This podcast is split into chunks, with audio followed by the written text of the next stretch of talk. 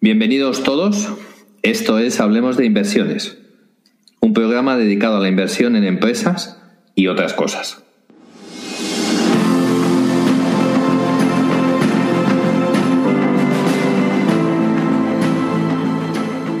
Mi nombre es Daniel Tello, soy el director de inversiones de Azagala Capital, entidad que asesora el fondo Esfera 2 Azagala.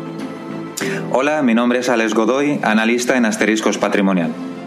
Hola a todos, eh, mi nombre es Carlos Santiso, soy gestor en Antbank de los vehículos Icaria Cartera Permanente e Icaria Capital Dinámico.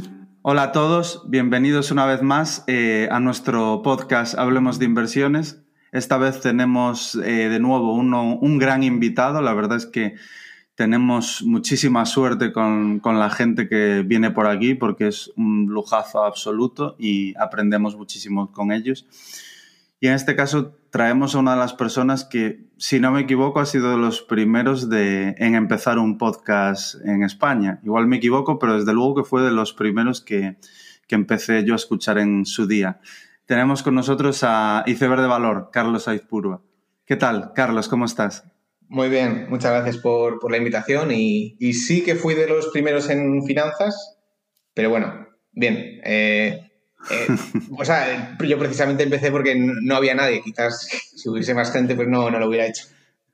Ya, sí, sí. o sea que, que, te hiciste con, con, un nicho, golpeaste primero. La verdad que, que siempre me han parecido un, un contenido súper bueno. Muy directos, además he visto un poco tu evolución que que antes los podcasts eran más largos y ahora son más breves, más directos. La verdad que, que me gusta bastante, me gusta bastante el enfoque. Es una pena que nosotros, desde luego, que, que no los conseguimos hacer más directos ni más cortos.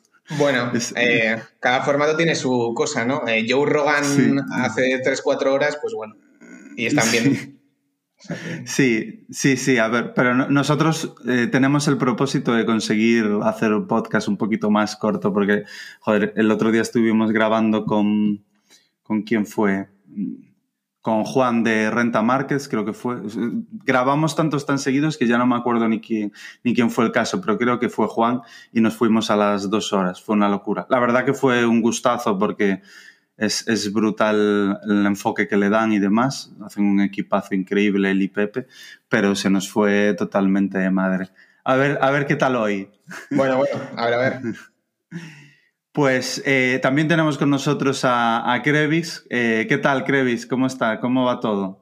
Bien, todo bien. Buenas a todos y, y aquí deseando escuchar a Iceberg de Valor. Yo también soy un fan desde, desde hace mucho tiempo que le escucho. Vale, vale. Abrió un, un, melón muy interesante, la verdad. Pues nada, chicos, empezamos. Eh, para quien no conozca a Iceberg de Valor, a Carlos, y nos esté escuchando, que intuyo que será poca gente, pero mm, dar un poco a conocerte un poco más eh, con nuestros oyentes. ¿Quién es Iceberg de Valor?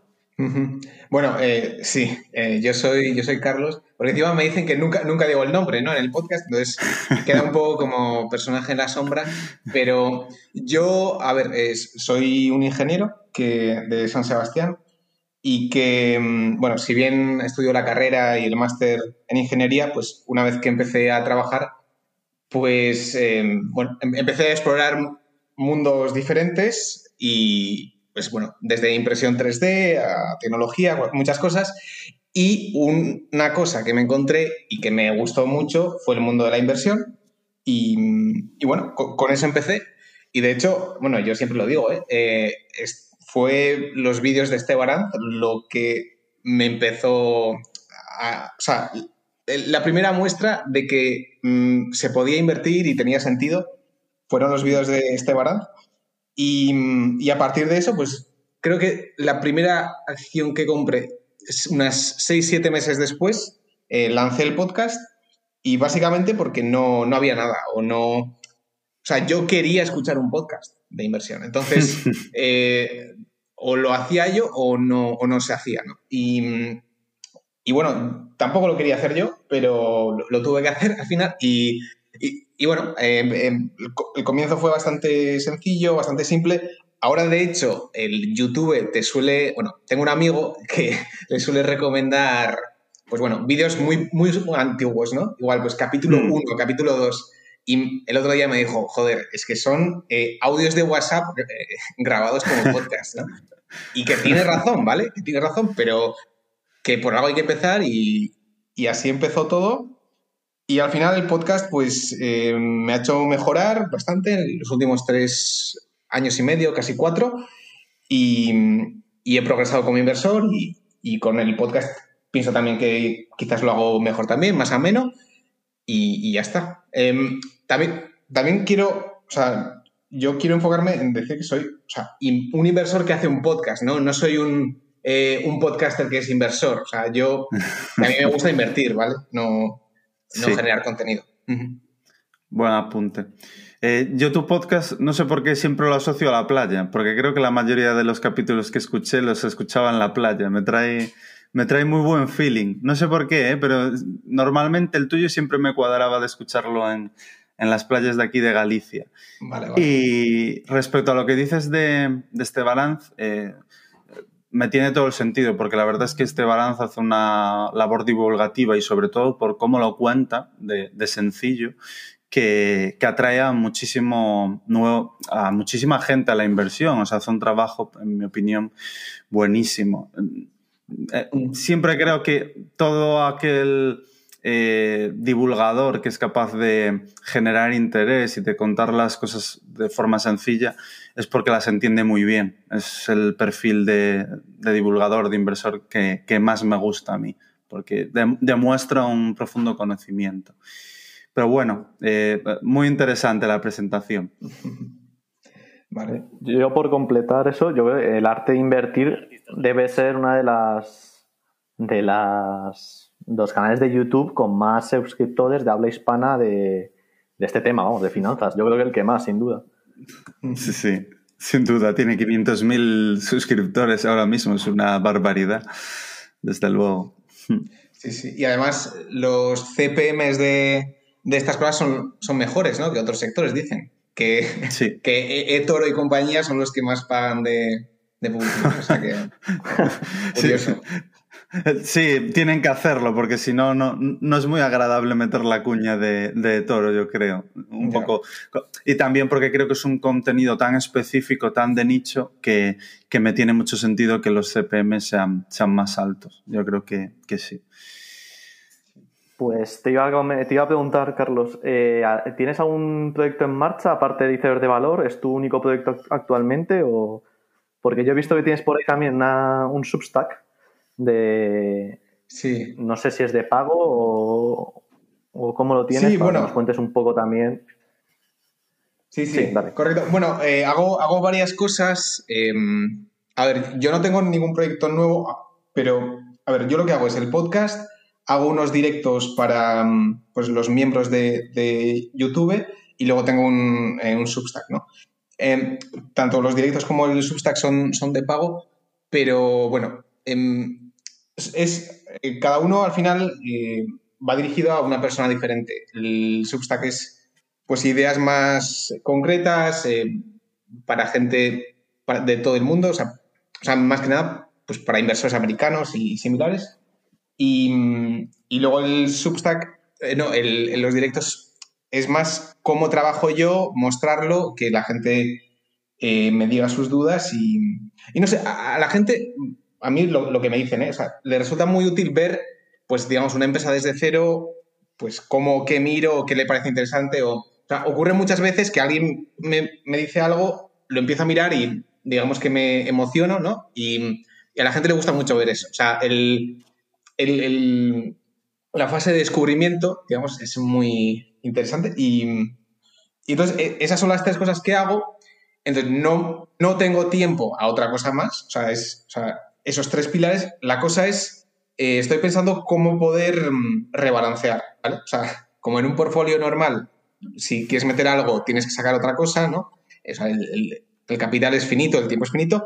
Entonces, eh, quizás, oye, pues tendría que hacer un pelín menos de podcast y escribir más, hacer algo más en abierto, eh, bueno, hacer más directos en abierto. Bueno, entonces, ahora mismo, mi proyecto de ahora es eh, planificar mejor qué, a qué cosa le quiero dedicar más tiempo.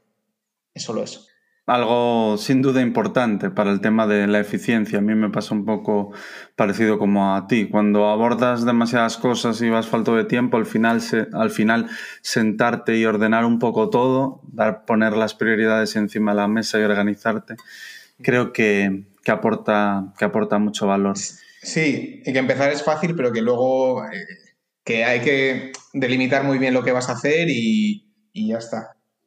sí, bueno poner el foco, digamos. Sí, Pues mm, ya yéndonos un poco más eh, hacia tu, tu, vida como inversor, que como bien dices, eh, antes que podcaster eres, eres inversor, eh, ¿cuáles dirías que son tus primeras posiciones o las, las que más te gustan? Bueno, esas son dos preguntas diferentes, pero porque al final en digo, a mí, eh, como creo que a la mayoría de la gente, no, me gusta pagar impuestos, ¿vale? O me gusta pagarlos tarde.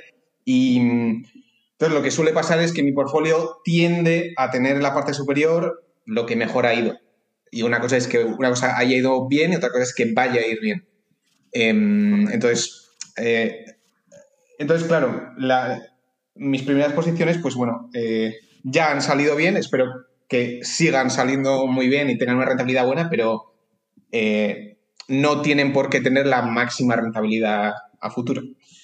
Entonces, bueno, de hecho, eh, la primera posición, no voy a decir el nombre, porque es una empresa bastante líquida, eh, de reciente, ha salido recientemente a cotizar en un país, bueno, en Italia concretamente, y bueno, es una empresa de mm, equipos antiincendio que salió a el verano pasado y, bueno, simplemente una empresa que salió muy, muy barata y, y ha multiplicado, ha duplicado y además, bueno, salía con algún instrumento apalancado y, el, digamos, el warrant ha multiplicado por 8, entonces, bueno, simplemente se ha ido a, la primera posición muy rápido.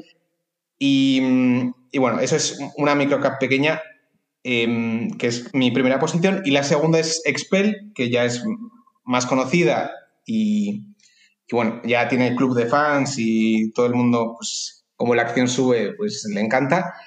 Y, Expel es eh, bueno, una empresa que provee de un PPF, que es una película que se pone en, los automóviles para evitar pues, eh, todo tipo de rayaduras y todo tipo de eh, problemas, especialmente en coches caros, porque el, aplicar el PPF es, también un proceso caro. Y bueno, fue una empresa que un poco rara, que cotizaba en Canadá, en una empresa de Dallas, Texas, y, y bueno, una empresa con mucho crecimiento que cuando yo la compré, pues em, parecía que el margen EBITDA iba a ser muy bajo y al final, pues parece que va a ser un 30% cuando parecía que iba a ser 10%. Y, además, pues bueno, una expansión en todo el mundo, además una expansión de, la gama de productos que tiene la compañía y, y bueno, ha sido una empresa que ha salido muy bien. Y luego mi tercera posición es, es Franklin Covey que es una empresa muy poco glamurosa y, bastante polémica. Em, bueno, de hecho, es que a mí tampoco me gusta mucho. ¿eh? Yo, si fuera trabajador... Es, es, increíble, Carlos. O sea, todos los inversores que conozco que llevan Franklin Covey, sin excepción, a ninguno le gusta y la llevan igualmente. Es, que eres eh, la tercera persona que, que, me dice exactamente lo mismo. Bueno, eh, es que el caso de inversión, vamos a ver, eh, yo compré Franklin Covey en el Q1, bueno, en su Q1, que era mm, justo, o sea, les pilló el COVID marzo-junio, ¿no? Entonces presentaron en agosto así y, la acción bajó pues a, mm, no sé, 18 por ahí, o sea, una baja del 50%. ¿Y mm, qué estaban diciendo? Eh, las ventas por suscripciones están creciendo, ¿vale? Y, y eso no, no ha parado. Es más, probablemente a futuro quizás ha crecido incluso más. Y no solo eso, sino que el, digamos, el coaching virtual que hace la empresa, eh, el, cliente está aceptando ese coaching virtual. O sea, no es que no esté dispuesto a pagar si eh, los agentes de Franklin Covey van y, entrenan a, la gente, ¿no? Entonces, yo lo vi como muy claro. O sea, fue una inversión muy fácil en el sentido de que el COVID o la pandemia apenas le afectaba o, a la parte interesante apenas le afectaba y la, acción pues eh, se fue muy, muy abajo y, y, yo de hecho que a nivel estructural probablemente le haya venido bien el COVID. Bueno, eso es eh, bastante osado decirlo, pero al final, em, o sea, Franklin Covey lo que hace es, eh, digamos, un coaching o, asesoría mm, cultural, bueno, cultural no es la mejor forma de definirlo, pero eh, al final el libro de Stephen Covey, el de Siete hábitos de la, de la gente muy efectiva, pues bueno, son una serie de guías de cómo trabajar mejor y cómo tener un ambiente de trabajo cultura de empresa, ¿no? Al final. Eso es, ¿no? Para que los empleados de la empresa eh, se integren dentro de esa cultura de empresa que todo, que todo empresario quiere que al final, para retener talento también, te viene bien tener. Franklin Covey, yo, yo, la estuve mirando hace, hace un año y pico, dos años, eh, y la verdad es que me sorprendía que es que, aunque pasaban los años, nunca había hecho, o sea, las ventas no crecían casi. Al final era una empresa muy intensiva en, en gasto en, agentes, ¿no? Al final, porque al final, pre-COVID, todo este sistema SaaS que han montado de vender los cursos, bueno, sí, de vender los cursos, el coaching virtual, digamos, no, era, no, no se hacía casi, ya todo presencial y al final es una forma más de engagement con el cliente y demás. Entonces, claro, esto yo hace tiempo que no la miro, pero lo que no sé es, eh, claro, ¿se han reducido el número de agentes que tienen ellos o simplemente se están utilizando los mismos agentes para dar coaching virtual? Porque sé que ya están como haciendo paquetes para las empresas de... No, pero el, coaching, por lo que yo entendí, es, es grabado. Que nos diga ahora Carlos, yo, es lo que tenía entendido, ¿no? Es sí, o sea, es, eh, sí, el coaching, o sea, es una suscripción a un contenido y a una serie de, mm, eh, no sé si tienen, no encuestas, pero determinados ejercicios que tienes que hacer, pero digamos es un módulo mm, eh, online que no necesitas de, de un agente. Es verdad que luego con la propia suscripción suele venir un extra de, mira, ya hemos hecho el curso, todos mis empleados han hecho este curso, queremos más y queremos algo que un, agente nos puede dar. son, son dos cosas diferentes. Vale. Em, pero sí, es verdad que em, un peligro de Franklin Covey es, mira, o sea, muy bien que estás pasando todo a, suscripción, pero como las ventas realmente se estanquen a lo mismo que había antes, pues eh, menuda transición, ¿no? Pero bueno, yo creo que no, no va a ocurrir eso por varios factores, em, porque además, vamos, en Franklin Covey, a, nivel internacional, muchas de las ventas que tiene es, eh, son royalties en ciertos sitios, entonces, esos royalties están pasando a la parte de suscripción, entonces, bueno, van a ser más dólares, em, estoy bastante seguro de ello, y, en general, bueno, que, en general cuando es suscripción sí que suele ser más fácil, sí, más fácil subir precio, más, sí. Y además, bueno, que, ya te están, o sea, ya te dicen que el margen incremental eh, evita es 50%. Entonces, cuanto más tiempo pase, más cerca va a estar la empresa de ser 50% de EBITDA que evidentemente no, no va a llegar, pero, pero cada vez está más cerca de eso, ¿no? Entonces, claro, es una empresa, lo, malo de Franklin Covey y la razón por la que no me gusta es que es una empresa anticuada, es una empresa eh, vieja. Eh, yo, yo, he hablado con Investor Relations, que creo que el CFO también estuvo, y eh, uno era como tartamudo, no sé, no sé, mal, mal. O sea, me, dio una sensación bastante mala, ¿no? Y además, mm, yo al final las preguntas que hacía es, mira, ahora que, los agentes no viajan, tu servicio es más barato para el cliente, ¿vale? Tú no cobras más, pero eh, eh, es verdad que no vas a subir precios, pero tu servicio es más barato para el cliente. Entonces, ¿es, ¿es posible que el cliente vaya a pagar más veces ya que eres más barato? O, ese tipo de preguntas y, no, no me pillaban bien. O sea, no... Em, ante esas preguntas me hubiera gustado, oye, pues sí, vemos exactamente lo que tú estás viendo, creemos que la eficiencia de los agentes va a, mejorar mucho porque no van a viajar y encima la felicidad y la satisfacción de los eh, agentes va a mejorar porque mm, a nadie le gusta viajar. Y no sé, em, no vi eso, ¿no? Que me hubiera gustado ver, pero... Pero aún así, pues bueno, es, creo que puede ser una muy buena inversión. Sí, eso es lo, pues que me, Bueno, la, tiene, la tiene Gabriel también, la tiene, la tiene Lucas, si no me equivoco.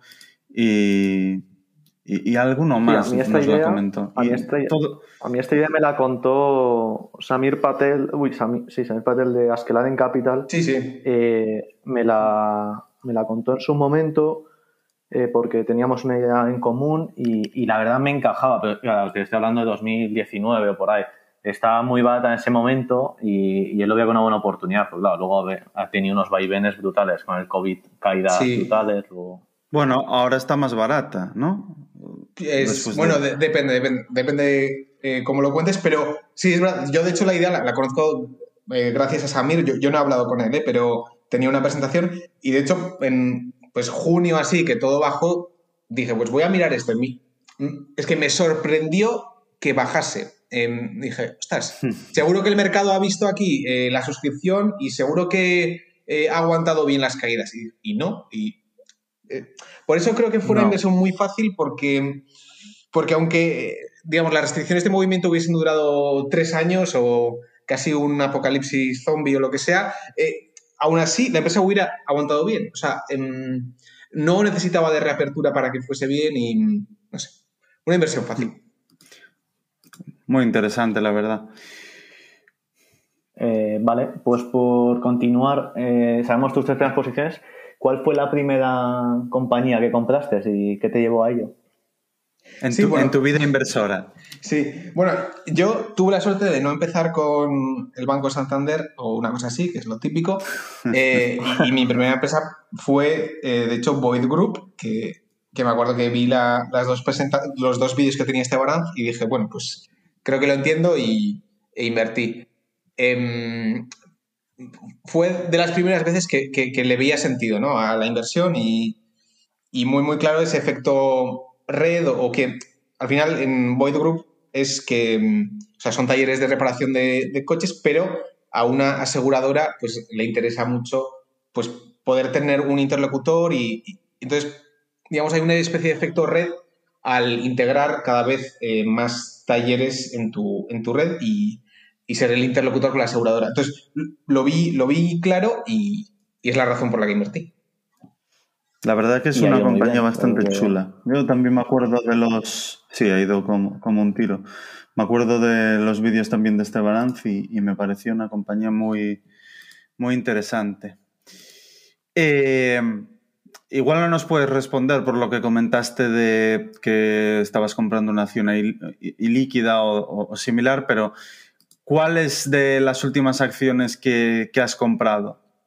contrapunto a la anterior pregunta. Sí, ah, bueno, no, voy a comentar a las cuales he añadido, sino que, digamos, a, la nueva introducción he, comprado BM Technologies, que es una SPAC americana del mundo fintech. Y, bueno, básicamente lo que hace BM es, em, por ejemplo, T-Mobile en Estados Unidos tiene un banco asociado, o digamos, la telefónica de allí tiene eh, para sus usuarios un, banco. Y bien Technologies es, digamos, el interlocutor que te provee del software o de la infraestructura para que tú tengas cuentas bancarias.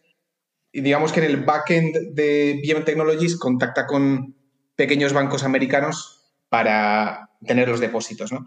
Entonces, bueno, eh, una empresa bastante rara, bueno, una SPAC que estuvo rota, rota con un 95% de, de redemptions, bueno, una historia bastante rara, pero hay dos puntos bastante interesantes aquí, que es Durbin, o sea, la enmienda Durbin, Durbin bueno, al final lo que pasa es, si eres un banco grande en Estados Unidos, tienes unas, eh, unas comisiones más bajas por las tarjetas de débito, ¿vale? O sea, el, eso lo limitaron. Eh, entonces, ser un banco pequeño es muy, muy bueno. Eh, hasta, hasta los 10.000 millones de, activos, digamos que tus, el interchange fee es el doble que si eres grande. Eh, entonces, BM Technologies, digamos, mm, hackea esta, esta ley y se puede asociar con 5, 6, 7 bancos pequeños y así tener, pues, mm, ahora mismo tiene 2.000 millones de activos, pero podría tener 30.000 millones de activos y aún así tener los interchange fees de, banco pequeño. Y, bueno, además de eso, creo que a nivel general la gente cada vez está más dispuesta a abrir una cuenta bancaria mm, online o, o fintech. En Europa no tenemos el, la enmienda Durbin, pero la gente se abre Revolut, yo tengo Revolut, eh, cada vez estoy más abierto a, interactuar con bancos jóvenes y bueno, en general los bancos tradicionales tienen cierto rechazo por mm, gran parte de la sociedad y, y la tendencia natural es que nuevas fintechs se creen. Entonces, bueno, creo que BM Technology se, se puede beneficiar de esto, pero como digo, es una empresa bastante rota. De hecho, hablé con el CFO el miércoles y, me pasó una cosa curiosa que es que tienen el 10K mal, o sea, tiene el 10K mal. Y yo, y se lo tuve que decir yo, o sea, le tuve que decir, oye, estos tres párrafos tal, ¿esto qué es? Y me dijo, ah, pues creo que está mal. Entonces, bueno, eh, un Cristo de empresa que, que a ver si sacan el amendment del 10K, que, que, un tío desde el sofá te tenga que corregir como CFO, pues bueno, ya es, te dice bastante. Sí, sí. ¿A ti que te gustan mucho las SPAC, eh, Krevix, no, la conocías? No, no la conocía esta, la verdad. Me ha parecido bastante curioso. Sobre todo también la, empresa con la que mergea, vamos bien. Eh, no sé, parece un negocio interesante. Sí, a, ver, lo, malo es que es una spin-off SPAC. O sea, es una spin-off de Kubi, que es eh, Customers Bank, y, y la hija del CEO se va a esta spin-off que compra una SPAC SPAC que estaba rota porque bueno, había 95% de redemptions. Entonces, eh, bueno, una historia muy rocambolesca que siempre me gusta. No, le quería preguntar, le quería preguntar si tenía alguna SPAC más o, y cómo ve todo esto también, como el boom este que ha habido, ahora eh, la gran corrección que han tenido la mayoría y, hmm. el futuro en general, si tienes opinión sobre ello. Eh, no lo sé, o sea, la pregunta es si esta vez va a ser diferente, ¿no? En, tema de, las SPACs como instrumento de salida a, cotizar. Creo que hay cosas que han cambiado. Eh, las SPACs siempre han tenido ciclos muy calientes, bueno, bastante calientes, pero no es habitual que empresas buenas salgan como SPACs. nunca ha ocurrido. Ahora, que DraftKings saliese como SPAC, eso fue muy, muy especial, muy especial. Y, y antes de eso, por ejemplo, una, spin-off de Thomson Reuters también salió como un spin-off. Y, bueno, Chamath también, aunque bueno, eh, podemos discutir muchas cosas de él, pero ha sacado mucho el instrumento a relucir y me llama la atención mucho que Toma Bravo, que, que toda esta gente, bueno, eh, Altimeter ahora con Grab y, veremos con Tokopedia y, otros, eh, o sea, hay gente muy top que está sacando SPAC y lo está utilizando como una especie de... Quieren ser padrinos de compañías antes privadas y bueno, las sacamos nosotros, ¿no? Y les damos como nuestro sello. Entonces, eso antes no ocurría y ahora sí. ¿Y eso significa que las SPACs se van a mantener? Pues mm, no lo sé, no lo sé. Em, creo que es un mercado que ha premiado el YOLO y el MOMO y, todo tipo de basuras eh, de coches eléctricos y tal, que digo, las únicas SPACs que subían eran esas, ¿no? Entonces, el mercado te va a dar lo que tú premies, ¿no? Y entonces eh, las SPACs se han vuelto en, eso. Pero, a ver, creo que sí que, por primera vez sí que han habido empresas buenas saliendo como, como SPACs.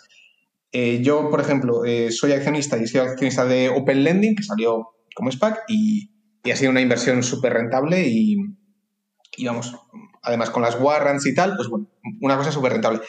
Y, creo que tengo más, algún SPAC más también por ahí. Em, bueno, tengo jugadas de SPACs y tengo jugadas, o sea, tengo algunas warrants y, algunas empresas cotizadas que a su vez tienen subsidiarias que, tienen SPACs, pero a mí me gusta mucho porque introducen mucho movimiento. O sea, eh, es un tema bastante rocambolesco, hay bastante apalancamiento en, en ciertas cosas, entonces a mí me gustan, pero probablemente eh, ya hemos visto el pico de las SPACs en, 2021.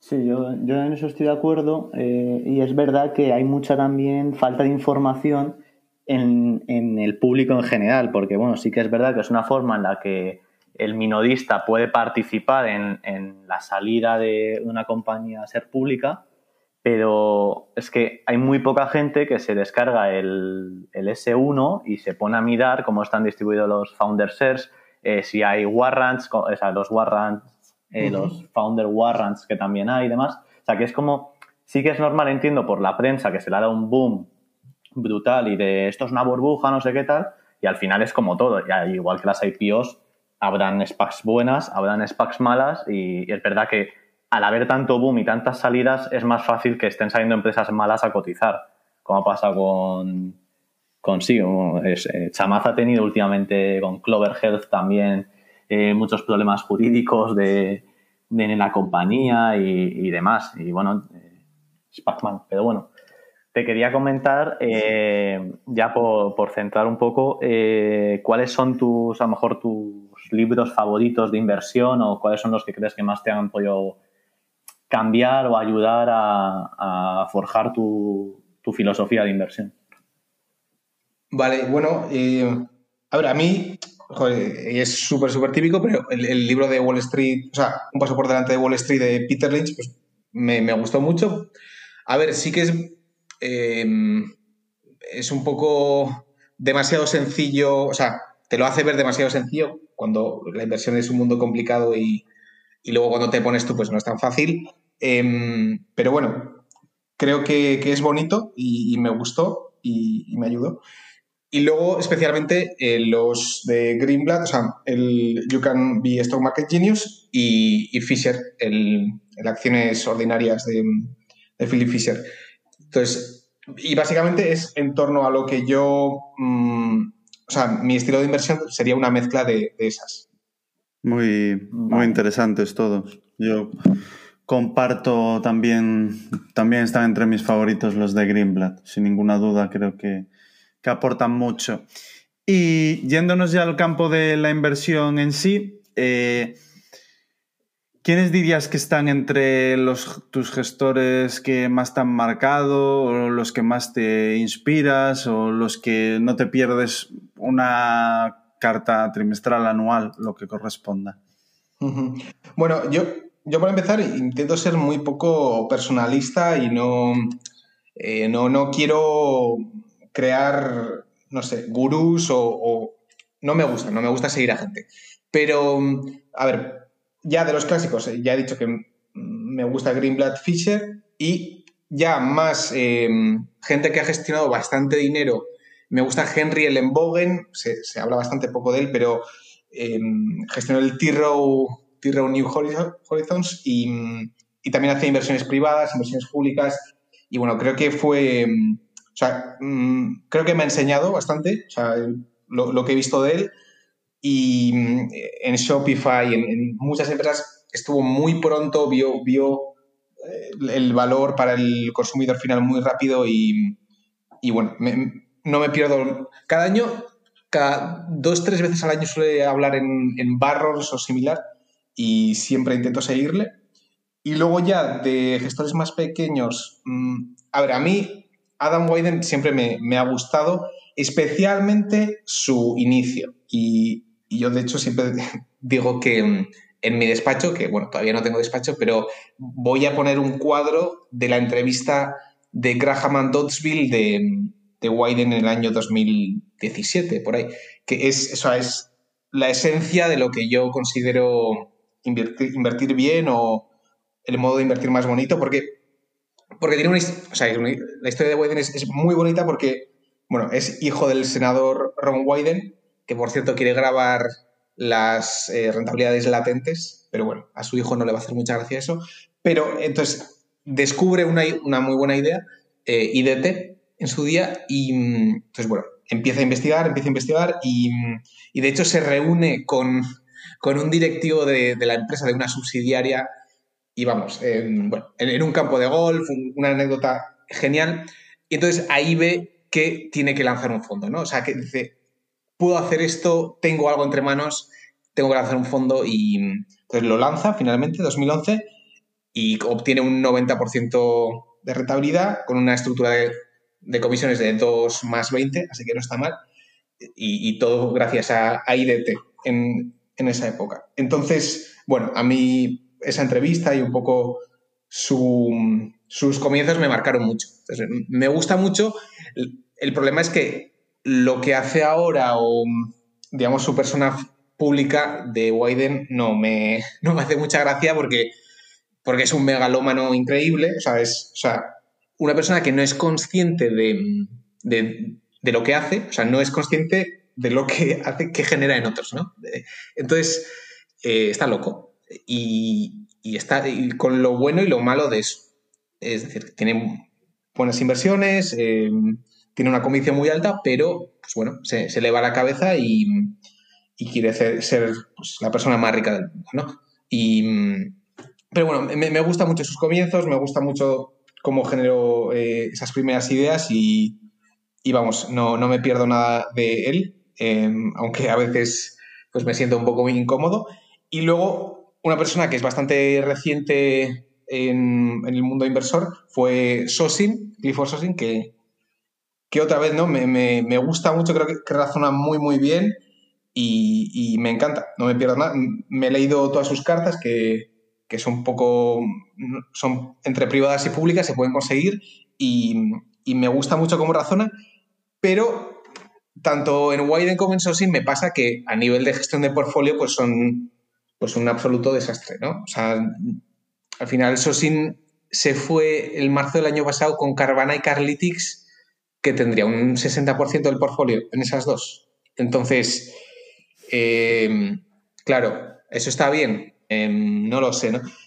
Entonces, a, veces pasa que es que al final son do, dos ideas muy parecidas, dos, están muy, muy correlacionadas, ¿no? Y de hecho, Carvana amplió capital y bueno, y de hecho Sosin abrió su fondo y, y amplió en a, Carvana, bueno. Entonces, lo, lo, que suele pasar es que las personas con peor gestión de portfolio son las que mmm, más atraen, ¿no? Y me pasa tanto en, en Widen como en Sosin, que digo, hostia, o sea, esto está mal gestionado, pero a nivel filosófico y creación de ideas me gustan mucho, ¿no? Entonces, bueno, pasa, pasa eso. Eh, pues Carlos, viendo el, el, portfolio, si no me equivoco, porque hablo de memoria, de Sosin, eh, creo recordar que sigue muy sobreponderado en Carvana y Carlytics. No sé si, si tú lo sabes. Sí, sí, sí. Eh, creo que no vendió nada de Carvana y de Carlytics tampoco. Así que no sé, no sé cuánto tendrá, 50, 60, pero sí. espectacular, espectacular. Sí. La verdad es que admiro a la gente con, con esa convicción. Me, es como el, los de Bonsai, no me acuerdo cómo es el nombre del gestor, que tienen como un 40% en, en Redbubble. Mm. Eso me pareció bastante, bastante extremo, la verdad. Sí, sí. Bueno, eh, no, no, sé, a, a, mí las veces que le escuchaba a Sosi me, me ha gustado mucho y, y la verdad es que también se mete en el barro bastante. O sea, es curioso que normalmente la gente que tiene como estas grandes ideas eh, filosóficas no suele entrar mucho al barro, pero eso sí, vamos, eh, que si Herbalife, que, que si Party City, que tiene más deuda que, vamos, increíble. Y, y por eso me, me, gusta, me gusta, es, es, una combinación de Fisher Greenblatt que me, que me gusta bastante. Mm, la verdad que sí, que es un, una gestión peculiar e interesante. Pues eh, nos vamos ya con, con, la compañía que nos traes, que, que, la verdad a mí me interesa, me interesa bastante porque me gusta cuando, cuando nos vienen a hablar de un, de un sector que, que, no tengo conocimiento, que nunca he mirado y además eh, he mirado tu tesis y, y, me ha gustado, tesis directa, muy, muy yendo al grano. Así que nada, eh, todo tuyo. Mm, te escuchamos, Carlos. Sí, sí, bueno, me, interrumpís cuando queráis porque, vamos, eh, es algo fluido. Entonces, eh, Good Food es una empresa de meal kits originalmente. Y mm, los meal kits es un segmento totalmente... Eh, está vetado ya.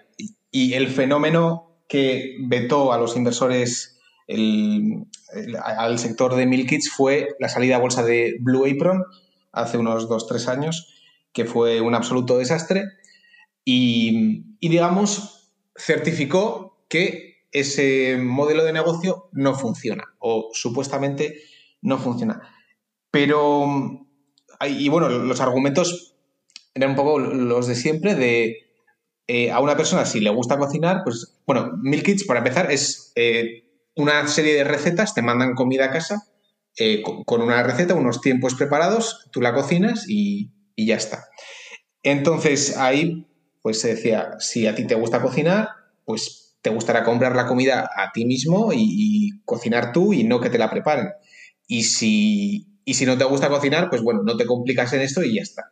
Entonces, digamos como que no había público objetivo, además es un producto caro, no, es especialmente barato, y todo ello unido a que como modelo de negocio no es fácil, ¿no? Porque es, es un producto perecedero que hay que eh, darle cierta rotación, hay que prepararlo, no es fácil. Y bueno, todo eso vetó o certificó que los meal kits no funcionaban. Pero la verdad es que en el mundo ha habido otras mm, bastantes compañías de meal kits que sí que han hecho el, modelo funcionar y no han necesitado el COVID para eh, que funcionase. Eh, lo primero que se suele pensar, y de hecho yo cuando miré HelloFresh y Good Food, era más, mm, esto puede ser un buen corto en el sentido de que la gente está aburrida en casa, si está aburrida en casa, pues igual se pide una caja de, comida y, ya está. Y cuando la pandemia termine, pues esto se, cae. Pero, pero bueno, yo em, lo que veo es que anteriormente al COVID los crecimientos eran muy buenos, eh, no quemaban, bueno, el margen ya estaba cerca de ser positivo en, HelloFresh y, el modelo de, negocio funcionaba. Em, entonces, Blue Apron hizo varias cosas mal. Además de que las operaciones no las llevaban bien, intentaron hacer platos demasiado complicados y, bueno, y, simplemente no, funcionó. Pero otros como HelloFresh han hecho el modelo funcionar y el usuario mm, al final hacer la compra y comprar comida, etcétera, es un proceso muy laborioso en tiempo y que el usuario apenas se ha digitalizado eso y poco a poco va a migrar al mundo online. Y, en ese mundo online, pues están los delivery kits, están otras cosas. Entonces. una cosa, Carlos, por, por, entender bien, que la verdad que yo que no, no me había metido nunca en esto. Eh, entonces, el Milk Kits para todos los oyentes que lo entiendan perfectamente, es que te mandan los ingredientes necesarios para elaborar una receta, todo empaquetado, y tienes que hacerte tú mismo la receta siguiendo los pasos que, pues que te viene el propio Meal Kit. Es, exactamente esto, ¿no? Correcto. Te vienen las cantidades exactas y entonces, bueno, digamos que sí que es eh, más caro, pero lo, bueno que tienes es que al venir las cantidades justas, pues bueno, el desperdicio se reduce mucho y, bueno, y, lo que has dicho, o sea, sí que lo preparas, pero mm, cada vez estas compañías intentan abarcar a un mercado más amplio donde quizás un plato que cuesta 40 minutos hacer, otros 20 minutos, otros 10, otros 5, hasta llegar a, mm, a, mil kits que es simplemente calentar, ¿no? Entonces, están intentando abarcar todo el mercado eh, de casi ya ni que tengas que cocinar y casi pues chocando con el delivery normal de los restaurantes. Entonces, mm, es verdad que al principio puede, parecer un TAM pequeño, pero ese TAM mm, va aumentando eh, en, el, tema de, Milk Kits. Vale. Mm, entonces, eso sí, sí, es eh, platos de comida y. A ver, el, problema es, y la razón por la que estas empresas están, creo yo, bastante baratas o, bueno, o escandalosamente baratas, es que eh, hay mucho, o sea, mucha gente se quita, ¿vale? Pide, pide una, caja, dos cajas y, ya se va. O lo que pasa también, necesitas un modo de vida bastante regular, o sea, necesitas tener ciertos patrones. Em, de hecho, el mayor cliente de HelloFresh o Woodfood suele ser más una, familia, una familia, una pareja que, que una persona soltera, porque una persona soltera, pues quizás sale por la semana y, luego pues es más difícil estructurar eh, su semana. Entonces, eh, bueno, y si tienes hijos, pues bueno, tampoco es el producto ideal, pero entonces el, público ideal es eh, una pareja con tiempos estables, etcétera. Entonces, claro, dime. Y una pregunta, por, por entender el encaje en el consumidor, al final entiendo que evidentemente es más caro que ir a hacer la compra al súper y luego cocinarte tú, evidentemente, porque tienen que tener un margen interesante para la compañía. Pero también intuyo que será bastante más eh, barato que pues, simplemente hacer un pedido a Yasit. Sí, eso es. Es, eh, justo un intermedio, sí. Justo, vale, es donde lo quería encuadrar. Es un punto intermedio para gente que por tiempos quiera ahorrar tiempos, quiera hacerlo más eficiente y demás, pero no quiera eh, adquirir como hábito pedir a Yasit. Correcto. Y tengo yo una pregunta al hilo de esto. Eh, ¿No crees que los usuarios, a medida que van adquiriendo es decir, cuando un usuario a lo mejor lleva un par de meses, tres meses, cuatro meses, eh, recibiendo recetas y, haciendo comida, ¿no crees que una vez que adquieren esos conocimientos pueden dejar de ser usuarios de, estos mil kits? Es decir, ya una vez que tú ya tienes y a lo mejor ya sabes hacer las recetas y ya sabes los pasos para que sea de una forma, si ya sabes lo que ellos te están enviando, a lo mejor simplemente con pedir a domicilio la compra eh, te basta, ¿no? Sí, sí. Eh, bueno, y una parte del churn se, explica por eso, que parte de los que empiezan a ser clientes de Good Food eh, o, HelloFresh eh, lo hacen por la novedad. O sea, quieren aprender a hacer algo nuevo, algo exótico y, bueno, que, me enseñen y, luego ya eh, empiezo yo. sin duda, o sea, y por eso es una categoría con tanto churn y, hay que ser realista con eso. Pero, pero bueno, yo creo que la clave está en que realmente la gente quiere comodidad, ¿vale? Quiere que hacer la compra es, un proceso de mucho tiempo y si tienes pues una empresa que, te haga que llegue a casa y, la fricción sea baja, pues creo que eso la gente lo, valora. Y luego lo que me parece interesante también es que al final los productos en Good Food, por ejemplo, son marca Good Food, no es eh, Ketchup Heinz o, de otra gente, ¿no? O sea que es un actor que va directo al productor que coge esos ingredientes y esos productos, eh, hace los platos o, los productos adyacentes son de su propia marca. Entonces, ahí hay un margen que, el supermercado no tiene. O sea, bueno, además de que tiene productos de terceros, pero aún así, eh, el supermercado, cuando te hace el delivery online, mm, ahora mismo tiene un sistemas híbridos, eh, tanto ocado o no ocado, o sea, que es eh, primero, el producto tiene que ir al supermercado de tu barrio y luego alguien lo tiene que coger y te lo tiene que llevar a casa. Eso, evidentemente, es más ineficiente que eh, HelloFresh o Good Food te lo lleven a casa directamente. O sea, hay, menos intermediarios. Además de que el producto ya viene del proveedor y es... Em, o sea, hay menos pasos. Vale una pregunta que me surge al hilo de esto. Entonces, un supermercado con marca propia como Hacendado, por ejemplo, de Mercadona, ¿crees que si, teniendo ya la red logística, aunque bueno, no destaca por su página web y demás eh, y delivery, pero en unos años sí que podría sacar como una sección, digamos, ¿no? De eh, con productos Hacendado, hazte esta receta, te la enviamos a casa, ¿sabes? Vale, pero... ¿No, crees que ahí les perjudicaría bastante? Eh, sí, sí, puede sacarlo, pero es que el incentivo de Mercadona no es, o sea, no debería ser, es, o sea, porque al final la gente va a comer lo mismo, eh, pida online, pida offline, la gente eh, come X. Entonces, cada pedido que no te viene offline, te viene online. Y, los costes fijos eh, offline siguen, ¿vale? El alquiler sigue, los empleados siguen, etcétera. Entonces, su cadena o su, digamos, su ventaja, su, distribución, mm, está, está bien, ¿eh? pero que está adaptado a un mundo offline donde el consumidor va y compra. Que luego eso se podrá adaptar más o menos bien a un mundo donde el delivery sea a casa. Puede ser.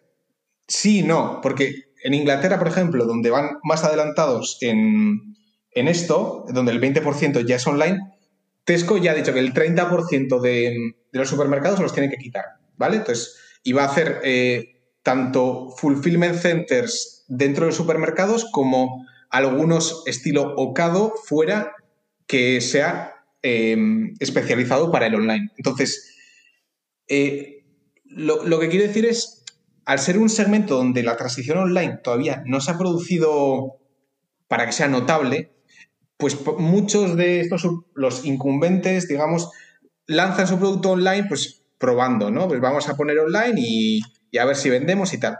Porque ahora mismo, pues es un 2% de las ventas, un 3%, y aunque tengan pérdidas, pues les da igual. O sea, igual no piensan, oye, esto estructuralmente, ¿cómo nos afecta? ¿Nos hace daño? No. Pero claro, cuando pasen cinco años y, estemos como Inglaterra o un 20% de, de ventas online, pues va a empezar a hacer daño y los problemas estructurales se van a empezar a ver. Y, los actores que no tienen ninguna deuda histórica, como eh, Good Food, pues no están afectados por eso. Y al final, un supermercado, al ser un establecimiento con unos márgenes operativos muy bajos y, cada venta incremental que se vaya online te hace mucho daño, pues eh, ahí podemos ver pues, una purga de, de supermercados que, que, bueno, que yo no sé, o sea, yo no anticipo eh, un infierno, ¿vale? Eh, creo que se va a reutilizar muchos de los supermercados, pero bueno, que ya estamos viendo a Tesco que el 30% eh, se va a ir fuera. Y, y, entonces ese, esa purga o ese camino, o sea, ese camino puede ser muy doloroso, camino el cual no les afecta para nada a Good Food o, o HelloFresh y, y se pueden beneficiar de ello. Vale. Eh, esto te lo decía también porque eh, investigando sobre la compañía había visto uno de sus competidores que es Cookit eh, había adquirido Miss Fresh a un retailer que era de Metro que opera ahí bueno opera en varios sitios pero en Canadá es uno de sus principales lugares. Y claro estos esta gente de Miss Fresh utilizaba también la red de supermercados de Metro por si alguien quería como un complemento no comprar el el meal kit, digamos, ya preparado en una en un supermercado. Entonces, ya por saber un poco cómo. Si es verdad que a lo mejor Metro ha visto que no les encaja mucho y lo venden a Cookit por eso mismo, o, a diferencia de que si, si, simplemente es que, oye, que queremos hacer pasta y ya está, vamos. Puede ser, pues. Bueno, y, y quizás, quizás funcione, ¿no? Pero bueno, en general, en Canadá realmente las dos que están ganando siguen siendo HelloFresh y, y Good Food y, las demás no, arrancan, no, van especialmente bien. Pero bueno, yo creo que lo, importante es eh, centrarse en, que es eso, el, cambio estructural que se puede producir. Solo eso. Vale. Y, bueno, y, lo que no... O sea, al final, yo cuando explico esto, eh, parece que estoy picheando una compañía de, de Milk Kits, pero no estoy, o sea, no es eso lo que quiero hacer. O sea, ahora Good Food te manda eh, lo que quieras a casa. O sea, eh, está haciendo full eh, groceries, o sea, toda la cesta de la compra. Y mm, entonces, eso es. O sea, ya no tenemos el problema del TAM, ya no tenemos el problema del churn, ya es a por todo, ¿no? A por todo desde una estructura, como digo, adaptada y sin compromisos offline del, pasado. Y, esto a nivel de cotización pues les ha hecho bastante daño porque, claro, al final es diferente que tú seas una compañía de mil kits con unos, unas recetas muy concretas, unos inventarios muy concretos, a repartir de todo. De todo. Em, entonces, tus inventarios aumentan, eh, bueno, es un negocio diferente. Entonces, creo que lo, interesante de Good Food es esa transición empezando de mil kits a full groceries y, además lo están haciendo con su, propio, su propia red logística em, y, todo a por Entonces, entonces, me contrasta esto mucho con el ecosistema capital riesgo que estamos viendo en ese mismo sector. Es que mm, encima no en otros, en ese. O sea, eh, tenemos a GoPuff, eh, levantó en marzo a 8,9 mil millones. Em, ¿Vale? O sea, o sea, está caliente. O sea, el sector está... Eh, mm, y GoPuff lo que hace es, en 20 minutos, te reparte lo que quieras eh, en tu casa de, de groceries. Y, ¿vale? Que Good Food no tiene eso, ¿vale? No es, no es en 20 minutos, pero tiene el, same day delivery. Entonces, está cerca y además está, eh, tiene su propia red logística que, que, está usando para esto. Mm, me parece una dicotomía bastante fuerte entre los actores puros eh, de capital riesgo, mm, vale, que van muy rápido, que te lo llevan muy rápido a casa, como Gorilas, GoPuff, el, de Naspers, eh, Oda, y, pero y de mientras tienes a, Good Food que te está apalancando un modelo de negocio que, les funciona el Delivery Kits para entrar a todo y, está valorada como, vamos, como si fuera, fuera a desaparecer en, tres años. Entonces, y, además, algunos de estos de capital riesgo, como Oda, eh, no están verticalmente integrados. O sea, Good Food va directamente al proveedor de, comida o de, o de ingredientes, lo, preparan ellos y, ponen su marca. O sea, la marca es Good Food, lo cual te llevas mucho más margen, además creas fidelidad con tu marca, etcétera, etcétera. Y, hay otros que, están levantando capital a, mil millones que están repartiendo pues pasta varila y, cosas así, ¿no? Entonces, me llama la atención esa dicotomía. vale, entonces, bueno, básicamente eh, las tres patas em, de lo que yo explico es Milkits no es tan mal negocio como pueda parecer y el, usuario creo que va a transicionar a eso y, no es un... Em, el COVID ha sido el detonante de que esto funcione y cuando se vaya pues no va a funcionar. No, realmente, mm, bueno, la gente quiere comodidad, em, digamos, las porciones de los eh, alimentos son las justas, eh, reduce desperdicios, eh, son marcas propias que generan retención, em, etcétera, ¿no? Entonces, creo que es bastante mejor modelo de negocio de lo que parece. Luego, a nivel de supermercados tradicionales, hay un incentivo bastante grande a que no hagan la transición al online, por lo que hemos dicho, márgenes muy bajos y cada venta que se hace online no se hace en offline. Y, eso, pues, pues hace que mucha gente, eh, bueno, em, ¿cómo era? Kroger está poniendo ocados por ahí, que, claro, a ver, Kroger lo, está haciendo muy bien en el sentido de que pone ocados. Ocado es un fulfillment center, o sea, un, digamos, un centro de preparación de pedidos em, robótico, muy bien hecho, especial para online, ¿vale? Entonces, Kroger lo hace muy bien en el sentido de que lo pone fuera de las geografías donde ya está. Es decir, porque quiere ser un ganador neto de cuota de mercado. Pero al final, eh, si tú pones un fulfillment center de Ocado en donde tú ya estás, te estás canibalizando tus ventas offline, lo cual, pues bueno, eh, lleva a los problemas que, que comenta. Entonces, eh, Milkits no está tan mal como parece. hay una razón estructural por los que los supermercados offline eh, no se adaptan tan bien. Y precisamente esto ha hecho que muchos actores de capital riesgo eh, estén muy calientes y que vayan a por todo porque ven la oportunidad. Entonces, y en este contexto llama la atención que mm, actores como Good Food, incluso HelloFresh, eh, estén valoradas pues, en, en, la basura. ¿no? Entonces, Ahora, luego, las diferencias entre HelloFresh y GoodFood es verdad que no son compañías, son muy parecidas, pero su enfoque ha sido muy diferente. En HelloFresh ha ido a, por el modelo de Meal Kits en todo el mundo y vamos a esparcirnos eh, a lo ancho, mientras que GoodFood, al empezar más tarde, ha hecho, nos vamos a centrar en Canadá, solo en Canadá, eh, ser lo más capilar posible en Canadá y ya está.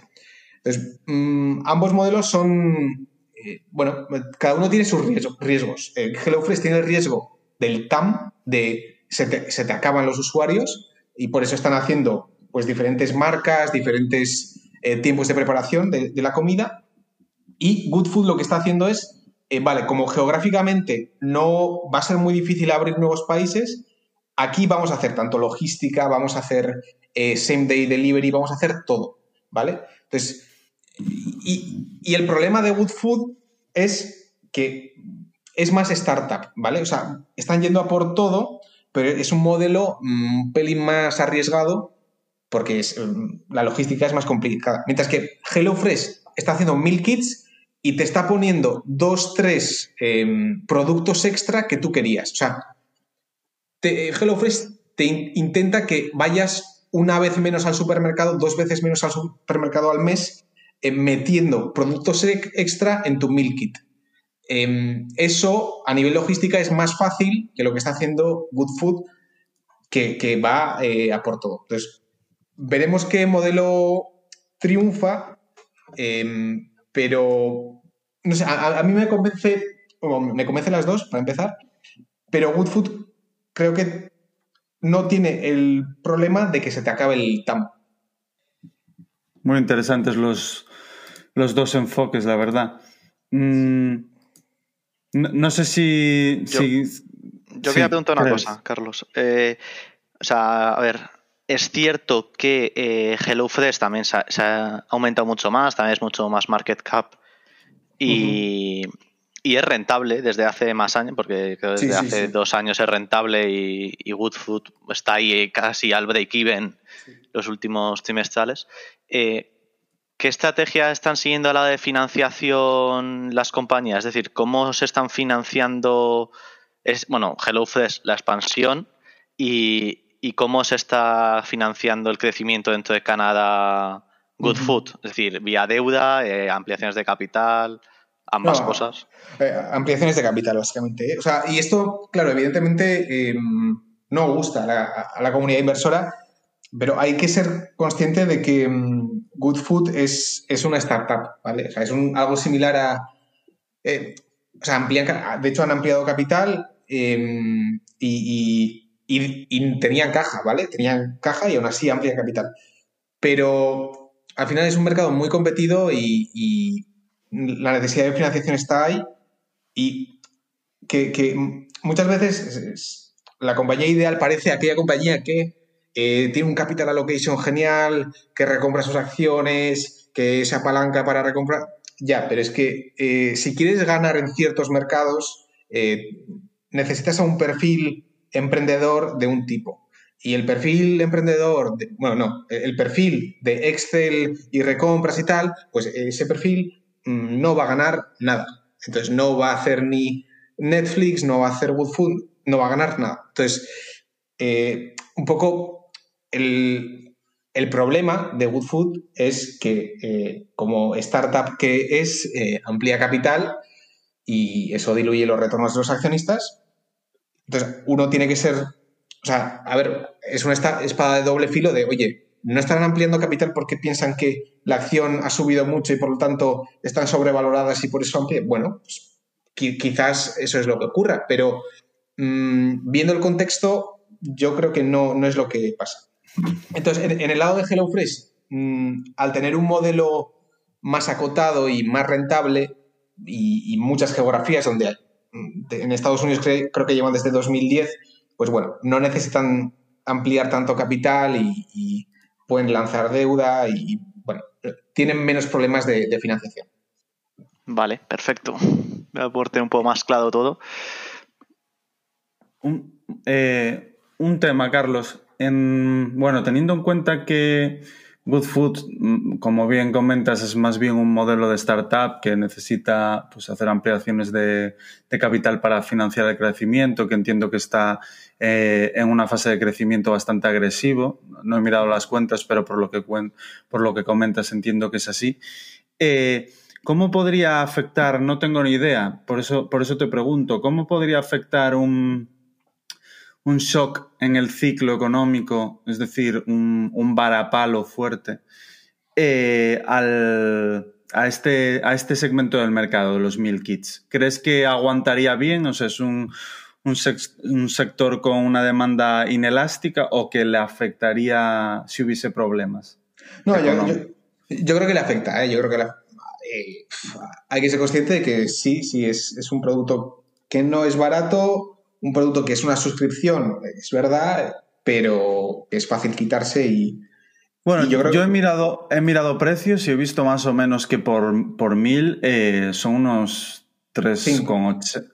Ah, sí, ¿En, España o, Canadá? No, no, en, en, Good Food. O sea, lo he mirado por encima el otro día y me ha parecido que era 3,80, 4, o sea, desde luego que, que, no me ha parecido, no me ha parecido caro, por eso te lo preguntaba. Tampoco Tampoco sé si sería algo que me quitaría. Acabo de entrar en la página y veo 3,98 per serving, 4,60. Eh, bueno, al final, o sea, ellos hacen diferentes tiers de, precios y intentando abarcar todo. A ver, yo, creo que sí que les afectaría, eh, pero bueno, se, junta con un crecimiento mm, secular y, y bueno, no creo, no creo que fuera un desastre, pero vamos, creo que sí que les afecta, sí. vale. Vale, vale. Pero bueno, o sea, se solapa eso. O sea, es que una cosa es Meal Kits y otra cosa es eh, Groceries completo. Creo que Groceries completo no, no se ve afectado o, menos al menos. Entonces, bueno, eh, no sería un desastre, creo. No, tiene todo el sentido, sobre todo por, el cambio de enfoque que, tiene, que dices que tiene Good Food, eh, Food, que abarca una cadena muchísimo más amplia que HelloFresh y esa cadena abarca una parte más defensiva, digamos. Correcto. Vale, pues eh, cuando quieras sigue, que, por mi parte no, no, me quedan dudas. Vale, eh, bueno, entonces simplemente es eso, a ver, la, la la compañía tiene sus problemas. O sea, al final lo que te salva en HelloFresh, por ejemplo, es que tienes cada vez un país nuevo se abre, ¿no? ahora van a entrar en, Italia, Japón está cerca, entonces mm, tu, mercado potencial es muy grande y eso siempre te abre puertas a, crecer. En Canadá, pues no tienes eso. Pues, pero bueno, eh, al final lo que creo que me da convicción y, si la acción pues baja un... O sea, al final el, problema es, eh, si hemos dicho que una vida muy regular y muy rutinaria le viene muy bien a los mil kits, claro, ahora viene la reapertura y evidentemente pues eh, la gente va a salir a comer fuera, va a viajar y eso es malo para los mil kits y la, vamos, los resultados pueden no ser buenos los próximos trimestres y la acción, pues quizás haga un menos 50 o menos 60 o lo que sea, ¿no?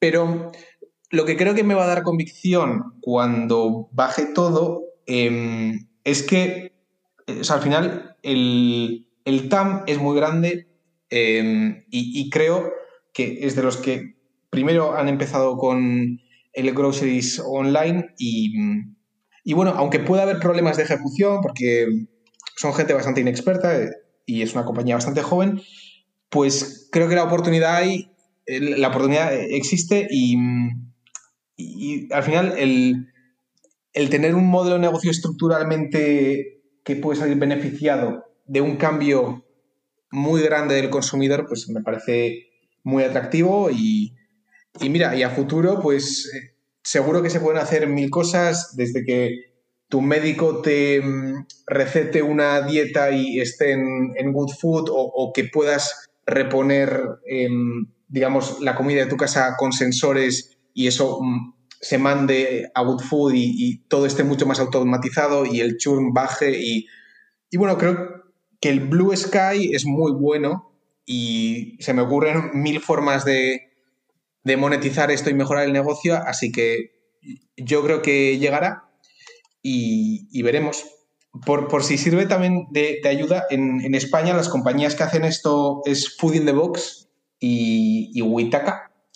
Y, bueno, todavía, de hecho, en Food in the Box podéis invertir porque hay una campaña de crowdfunding y yo, yo no he invertido, así que tampoco lo recomiendo, pero bueno, básicamente porque Food in the Box dice, no, nos vamos a ir a Estados Unidos también, a, ostras, pero Estados Unidos está muy competido, ¿eh? O sea, es que eh, yo no sé muy bien eh, a esta gente a veces lo que le entra en la cabeza porque, o sea, en Estados Unidos está HelloFresh y a ver cómo, cómo le ganas.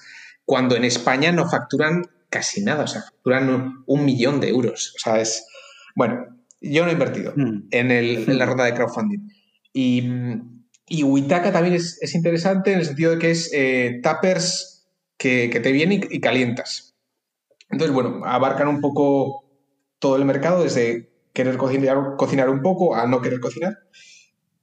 Y, eso, entonces, creo que, creo que es un mercado en crecimiento y, al final, en el mundo online ha habido diferentes fases, ¿no? Primero, eh, por ejemplo, las reservas de aviones, de hoteles, fue de las primeras cosas que hizo la transición, ¿no? Más tarde, pues Amazon y, compañía, pues ¿por qué? ¿Y por qué no fueron de los primeros en hacer la transición? Pues el envío o había, la gente era más reticente a comprar online y poco a poco eso fue cambiando. Y poco a poco cada mm, cosa que decimos, va, esto no va a transicionar online, al final lo acaba haciendo. Al final el, incluso los coches se compran online, eh, las cuentas bancarias se abren online, em, los muebles que decimos, joder, transportar es muebles muy complicado, es muy grande, eh, es horroroso. Pues bien, pues eso también hace la transición online. Y entonces, los eh, groceries o la cesta de la compra no ha transicionado online por tamaño, por, porque es costoso hacer la, el, envío y además, pues bueno, em, los incentivos que hay de los actores establecidos. Pero yo creo que el usuario va a decidir que quiere que sea online y, el usuario va a demandar ese producto y, creo que no va a haber vuelta atrás y en ese, en ese cambio estructural, pues Good Food va, va a ganar. Hay, hay, un punto, Carlos, que, que, comentaste y que me gustaría saber tu opinión, que se ha visto claramente beneficiada por, por las dinámicas del COVID, eh, eso es, es indiscutible. Y, y, bueno, hay una compañía que no he profundizado, pero sí que he mirado por encima, que es Naked Wines, que le ha, le ha pasado algo parecido, se ha visto muy beneficiada por, por las dinámicas que se han generado en el COVID. ¿Y cuánto, cuántos de estos clientes que se han generado fruto fruto del COVID, de la rutina, de tener que estar en casa, de, bueno, e, etcétera, etcétera, ¿crees que se quedarán? Porque hay algo que yo creo que es que hay determinados usuarios nuevos que adquieres cuando hay un evento, bueno, no suele haber eventos de este tipo, pero ante un evento como, como el COVID, como podría ser el usuario de de Redbubble, para quien no lo conozca, es un marketplace en el que puedes comprar eh, camisetas con diferentes diseños, tazas y demás, que hacen artistas a, nivel, a nivel mundial. Creo que en Redbubble ha habido un aumento de clientes gigantesco y creo que sí que se ha visto claramente beneficiado por el COVID y no es un cliente recurrente, no es un cliente que se quedará, creo que gran parte de, esos clientes se perderán por el modelo de negocio, pero en el caso de, Good Food o, mismo de Naked Wines, creo que es un cliente que sí que puede quedarse, gran parte de los mismos. No sé tú cómo, cómo lo ves este punto. Sí, em, bueno, sí, sí, eh, entiendo lo que dices. ¿eh? Al final, en, en Redbubble el problema siempre ha sido que tienes que, o sea, al final dependes de la publicidad o, de Google, al final donde te pone y, tienes que readquirir al usuario muchas veces, ¿no? Y mm. claro, aquí sí que pasa que, sí que tienes una suscripción, que evidentemente te puedes quitar y, no pasa nada, pero sí, sí, yo creo que es más directo y, y vamos, eh, tiene algo más de recurrencia. Claro, al final es, algo que puede convertirse en un hábito, mientras que comprar camisetas con determinados diseños no lo es. Entonces, quien se habitúa al producto y quien esté cómodo con él, quien le haya gustado, creo que es un cliente que a pesar de la reapertura puede seguir eh, siendo cliente, porque al final la mayoría de la gente que tiene familia, trabajo o mismo el perfil que tú comentabas, una pareja de, dos personas y demás, por la semana no acostumbras a comer fuera, salvo que sea por trabajo y demás, pero la gente que ahora mismo esté teletrabajando o tenga otro tipo de vida, pues eh, no sé, un pensamiento que, que lanza. sí, em, además, una nota más, yo eh, fui accionista de, Naked Wines cuando se llamaba mm, eh, Majestic, White. Bueno, y yo soy una persona que, ha perdido dinero con Naked Wines y, de hecho vendí.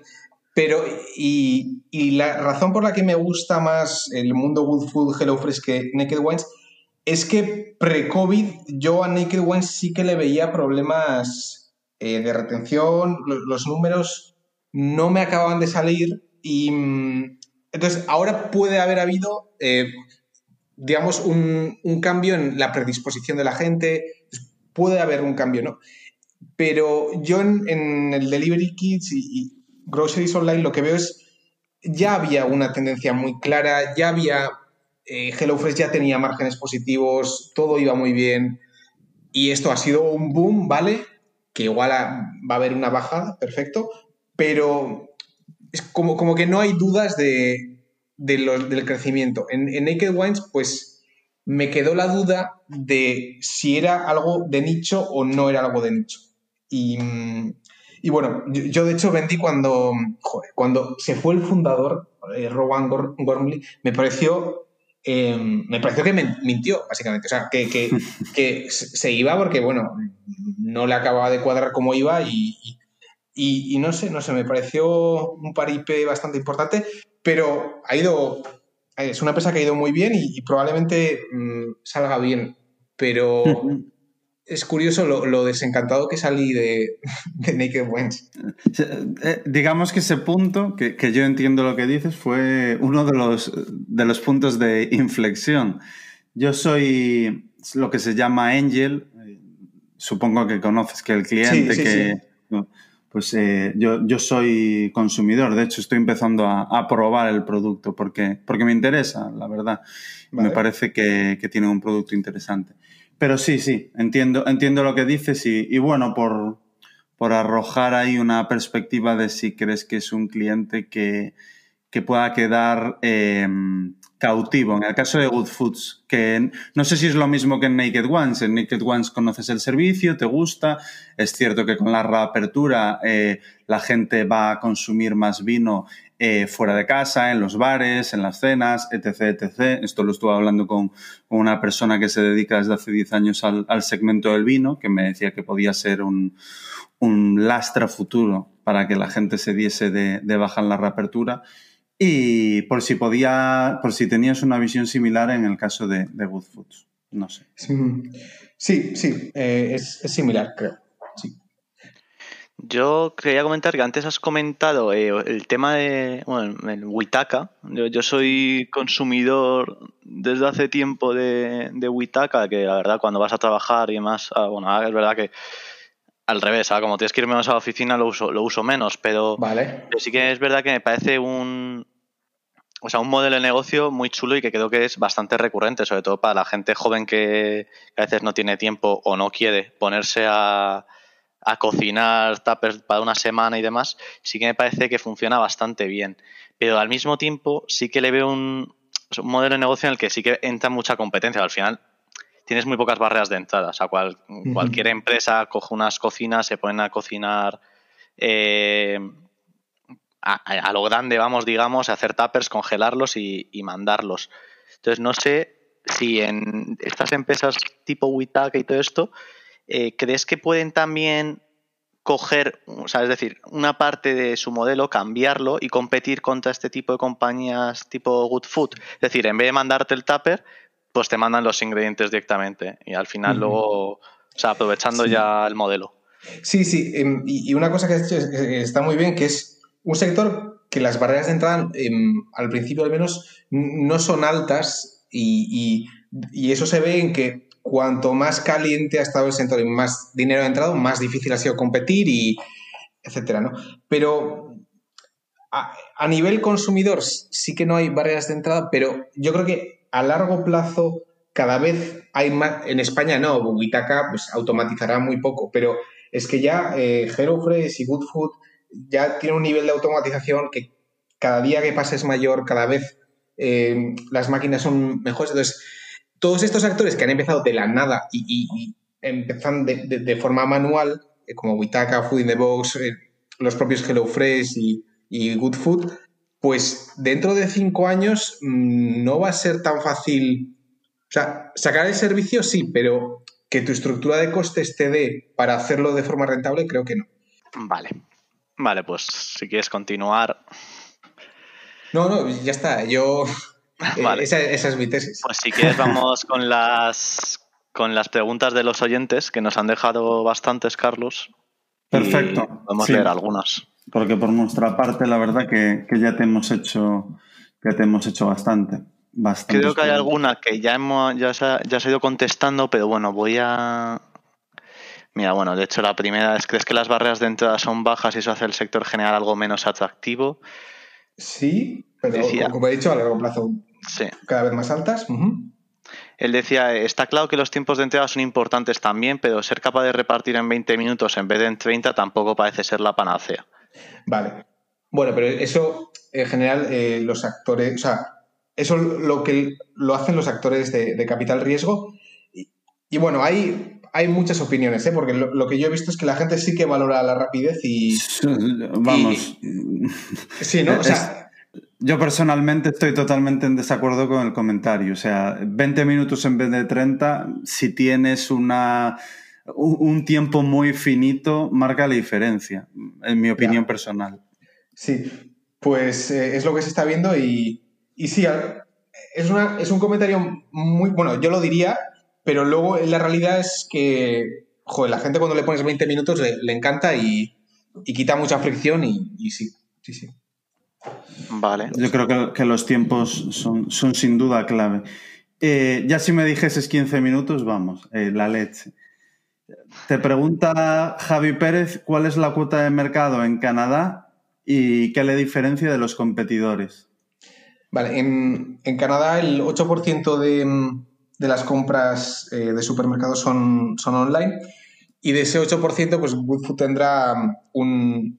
O sea, del total tendrá un 1%, un, 2% de ese 100% y de ese 8% online pues tendrá un 20% más o menos, según mis cálculos, ¿eh? no, no, no te lo dicen. Y, la diferenciación, pues bueno, el, en Canadá es la compañía que mejor servicio te da, tanto Meal Kits como supermercado completo y, y bueno, no hay nadie que esté haciendo eso. Vale. vale. Eh, por la irla yo, eh, Paco nos preguntaba si existía riesgo de que este tipo de empresas que tanto han crecido por la situación actual que ha provocado el COVID y sus potenciales crecimientos sean mermados si en un futuro el virus desapareciese y la gente decidiese salir a los restaurantes, bares, viajar. Bueno, este lo has contestado también en, en, gran medida. Eh, vale, yo te había dejado unas preguntas, vale, pero me voy a quedar con una, que es ¿cuál es el crecimiento normalizado para la compañía eh, eh, o el sector en general para tras el impacto del COVID?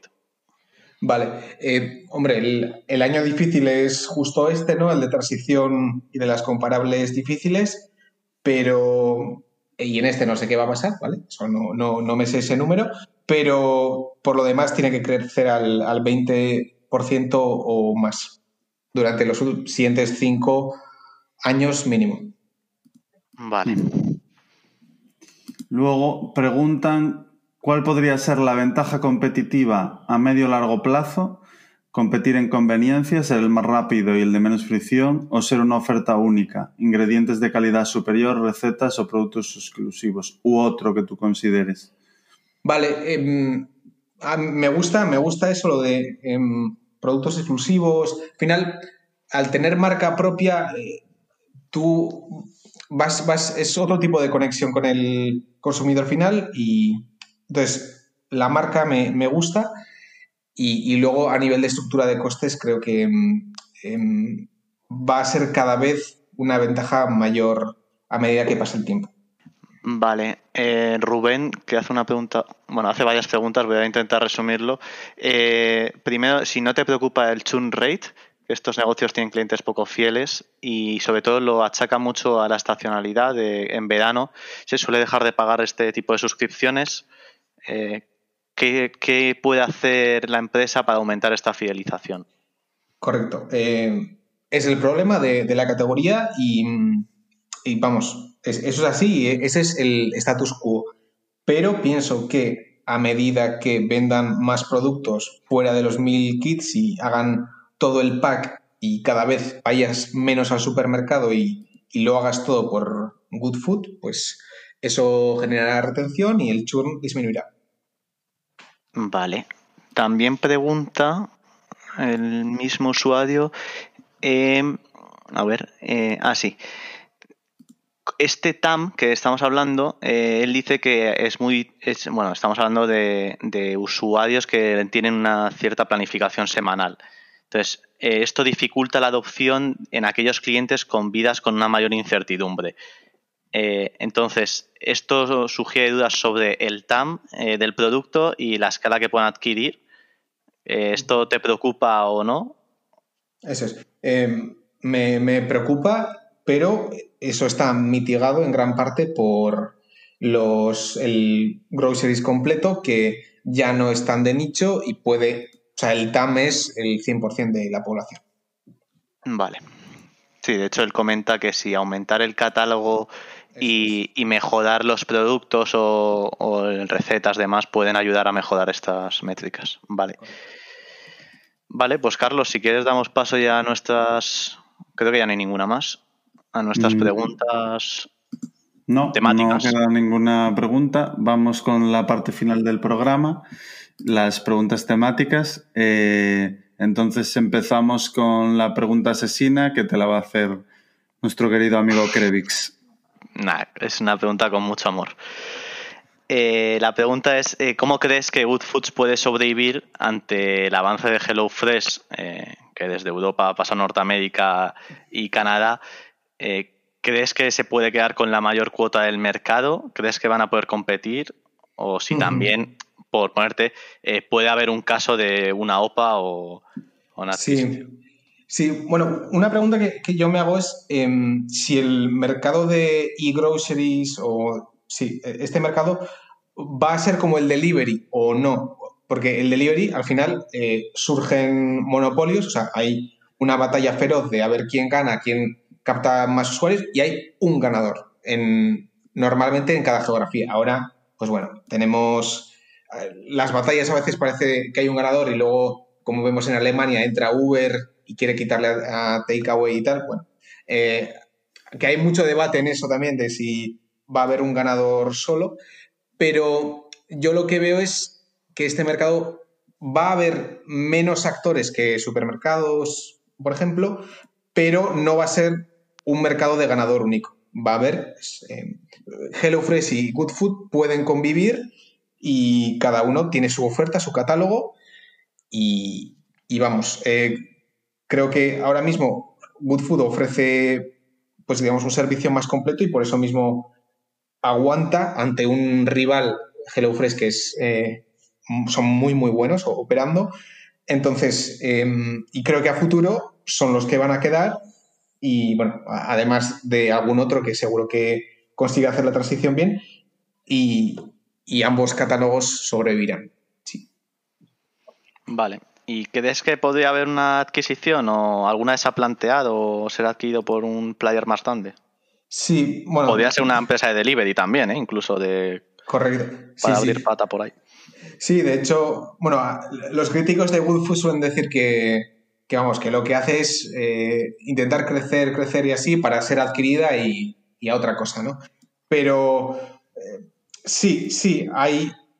A ver, yo creo que es un mercado muy interesante, un mercado muy recurrente y a alguien le encantaría empaquetar el servicio de Good Food con otras cosas, seguro, y eh, lo, que no sé es quién, quién daría el paso, ¿no? Porque al final Dordas está haciendo su propia cosa en Canadá también y, no sé quién sería el actor que compraría Good Food y si Good Food tuviera que comprar otra cosa, pues eh, yo creo que sería expansión de catálogo de, tipos de comida, pero no, lo sé.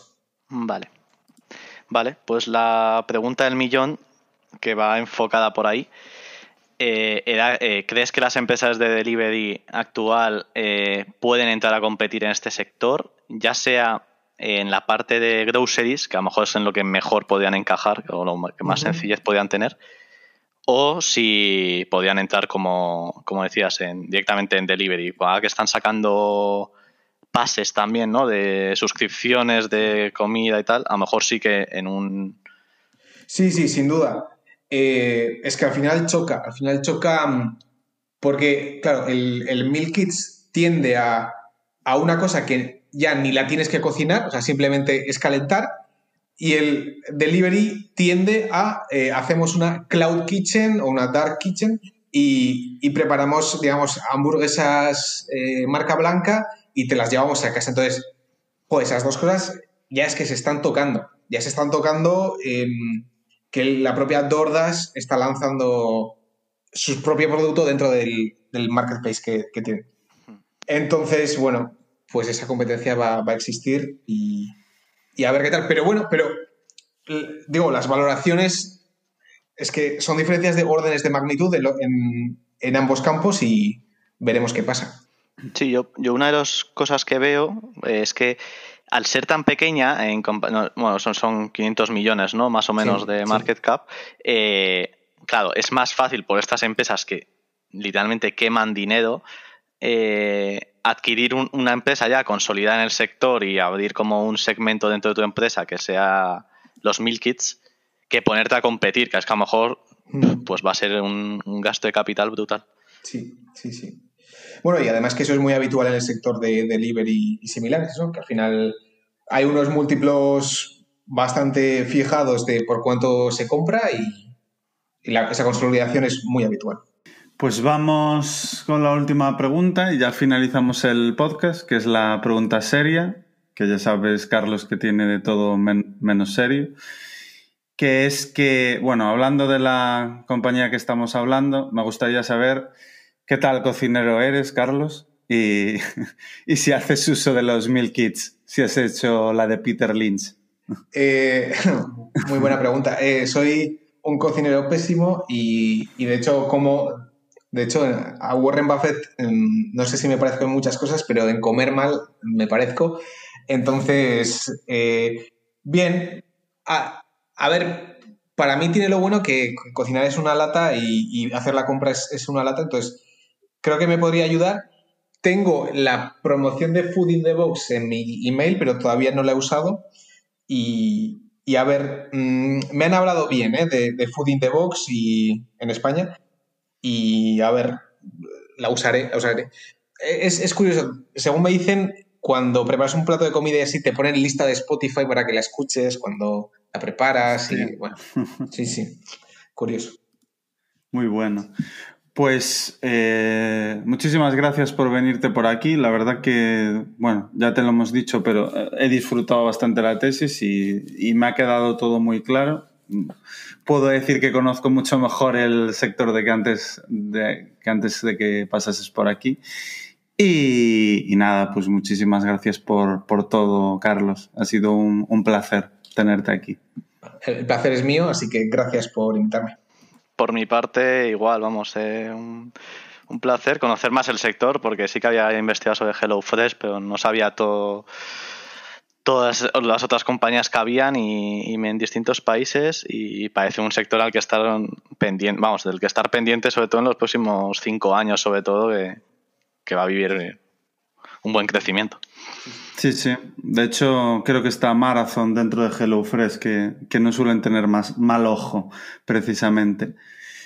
Pues eh, gracias a todos los oyentes también por estar ahí una, una, semana más. Nos vemos la semana que viene. No recuerdo con qué capítulo será, pero seguro que es un capítulo de calidad con, con la suerte de invitados que solemos tener. Y que tengáis buen fin de semana. Un saludo. Un saludo. Saludo.